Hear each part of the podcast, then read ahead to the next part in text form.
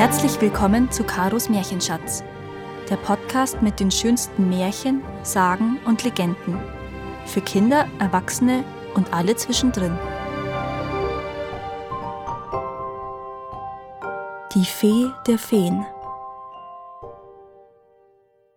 Vor langer Zeit lebte einmal ein großer und mächtiger Kaiser, der hatte drei Söhne.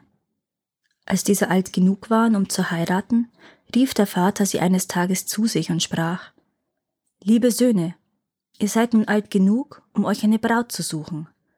Nehmt euren Bogen, spannt ihn, und dort, wo euer Pfeil niederfällt, sollt ihr euer Glück finden. Da nahm jeder der drei Söhne seinen Bogen, spannte ihn und schoss. Der Pfeil des Ältesten traf das Dach vom Kaiserpalast im Nachbarreich. Der Pfeil des zweiten Sohnes traf das Schlosstor eines benachbarten Grafen.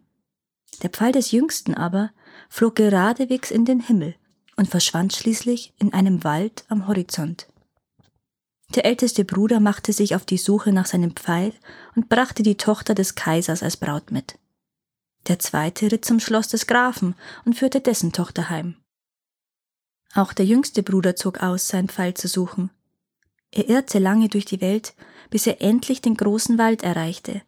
Er suchte rechts, er suchte links und hielt nach allen Seiten Ausschau, und endlich sah er seinen Pfeil im Wipfel einer hohen Eiche, aber so hoch, so hoch, dass er nicht wusste, wie er ihn herunterholen sollte. Mit aller Kraft kletterte er den Baum hoch, höher und höher, bis in die Krone hinauf, und da steckte sein Pfeil neben einer kleinen Höhle im Stamm der Eiche. Er zog den Pfeil aus dem Holz, hielt ihn in der Hand und dachte an die weite Reise, die er ganz vergeblich unternommen hatte. Langsam kletterte er vom Baum herunter und wollte gerade auf den weichen Boden springen, als auf einmal eine Nachteule aus der Baumhöhle flatterte und sich auf seinen Schultern niederließ. Erschrocken wollte der junge Mann die Eule verscheuchen, doch je mehr er sich wehrte, umso fester hielt sich die Eule mit ihren Krallen an seiner Schulter fest. Schließlich gab er entmutigt auf und beschloss, mit der Nachteule auf den Schultern zu seinem Vater zurückzukehren. Kaum war ein paar Schritte gegangen, kamen sechs weitere Eulen und umflatterten ihn den ganzen Weg. Am Palast angekommen, schlich er heimlich in sein Zimmer und schloss die Tür hinter sich. Da flogen die sechs Eulen oben auf den Schrank, während es sich die siebente auf dem Bett bequem machte. Der junge Mann war so müde, dass er sich nicht einmal mehr die Mühe machte, die Eule vom Bett zu verscheuchen. Erschöpft fiel er in einen tiefen Schlaf. Als er am nächsten Morgen die Augen aufschlug, war da keine Eule mehr. Neben ihm, in seinem weichen Bett mit den seidenen Vorhängen, lag eine wunderschöne Fee, und um das Bett standen sechs Dienerinnen, die fragten nach ihren Wünschen. Der junge Mann kam aus dem Staunen nicht mehr heraus, und so schnell es ging, führte er die Fee in den großen Saal, um seinen Vater die wunderschöne Braut vorzustellen. Alle bewunderten die zarte, himmelsgleiche Gestalt, und bald wurde Hochzeit gefeiert. Das junge Paar lebte glücklich, doch niemals konnte der Sohn des Kaisers vergessen, dass seine Frau in Eulengestalt zu ihm gekommen war. Eines Tages lud der Kaiser zu einem Fest ein, und als alle beim Tanzen waren, ging der Prinz heimlich in seine Gemächer, nahm die Federkleider und warf sie ins Feuer. Dann kehrte er in den Festsaal zurück. Bald zog der Geruch der verbrannten Federn über den Palast, und eine der Dienerinnen hob den Kopf und rief Herrin, Herrin, wir sind verraten. Sogleich verließ die Fee mit ihren Gefährtinnen den Saal. Sie verwandelten sich in Tauben, und die siebente rief dem Prinzen zu Du warst undankbar und hast mich verraten. Nun sollst du mich nicht wiedersehen, es sei denn, du findest mich im Palast der Feen, und das ist noch keinem Menschen auf der Welt gelungen. Nach diesen Worten erhoben sich die Tauben, flogen dem Himmel zu und waren schon bald verschwunden. Am nächsten Morgen verabschiedete sich der junge Mann in der Frühe von seinem Vater und machte sich auf die Suche nach seiner Frau. Er ging lange, er ging weit, er ging über Hügel und durch Täler, und das Herz schmerzte ihm vor Sehnsucht nach der Fee, doch nirgends fand er eine Spur von ihr. Eines Tages kam er in ein Tal, seine Füße schmerzten von der langen Reise, und er war so müde, dass er sich unter einen alten Baum legte, um sich auszuruhen. Bald war er tief eingeschlafen. Auf einmal weckten ihn Stimmen. Da sah er drei Riesen, die stritten heftig miteinander.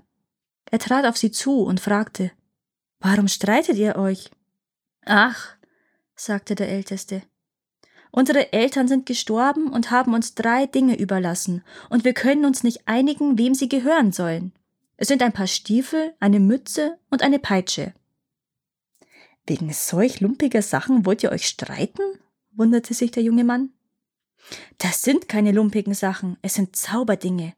Wer die Stiefel trägt, kann damit trockenen Fußes durch das Meer laufen. Wer die Mütze auf den Kopf setzt, wird unsichtbar. Und wer mit der Peitsche knallt, verwandelt seine Feinde in Felsen. Das sind wirklich kostbare Dinge, sprach der Jüngling. Wenn ihr wollt, kann ich euch helfen. Seht ihr die drei Berge dort hinten? Wer zuerst einen der Gipfel erreicht, soll die drei Wunderdinge bekommen. Die drei Riesen waren einverstanden. Sie übergaben dem jungen Mann die Zauberdinge und machten sich in Riesenschritten auf zu den Bergen. Dem Prinzen aber wurde die Zeit lang. Er schlüpfte in die Stiefel, um zu sehen, ob sie passten. Dann setzte er sich die Mütze auf den Kopf und zum Zeitvertreib schlug er einmal mit der Peitsche. In diesem Moment waren die drei Riesen an den Bergen angekommen und wurden augenblicklich in große Felsen verwandelt. Man kann sie heute dort noch sehen. Mit der Mütze war der Prinz noch unsichtbar, und mit den Zauberstiefeln hatte er im Nu tausend Schritte gemacht. Er durchquerte Flüsse und Seen, Wüsten und Meere, bis er zu einem hohen Berg kam, dessen Spitze die Wolken berührte. Auf einmal bemerkte er sieben Tauben, die zogen in der Luft ihre Kreise und verschwanden in den Wolken. Da wusste er, welche Richtung er einschlagen musste. Er bestieg den Berg und kam zu einem Felsengewölbe. Dort ging er unbemerkt hindurch und stand auf einmal vor einem riesigen Palast, umgeben von einem mächtigen Garten. Zwischen den Blumen und Kräutern sah er die Fee mit ihren Gespielinnen spazieren, und ein kleiner Knabe begleitete sie und versuchte Schmetterlinge zu fangen. Da fühlte sich der Prinz so unsagbar froh, und das Herz wurde ihm schwer, weil er nicht wusste, wie er sich zeigen sollte, denn noch war er unsichtbar. Er folgte ihnen durch den Garten, und in einem Moment hob er ein wenig die Zaubermütze. Da rief der Junge Mutter, der Vater ist da. Die Fee seufzte und sprach Du träumst, niemals wird er uns finden.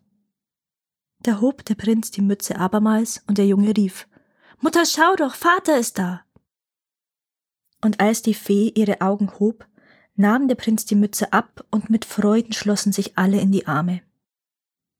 Wie konntest du uns finden? wollte die Fee wissen, und er erzählte alles, was er erlebt hatte.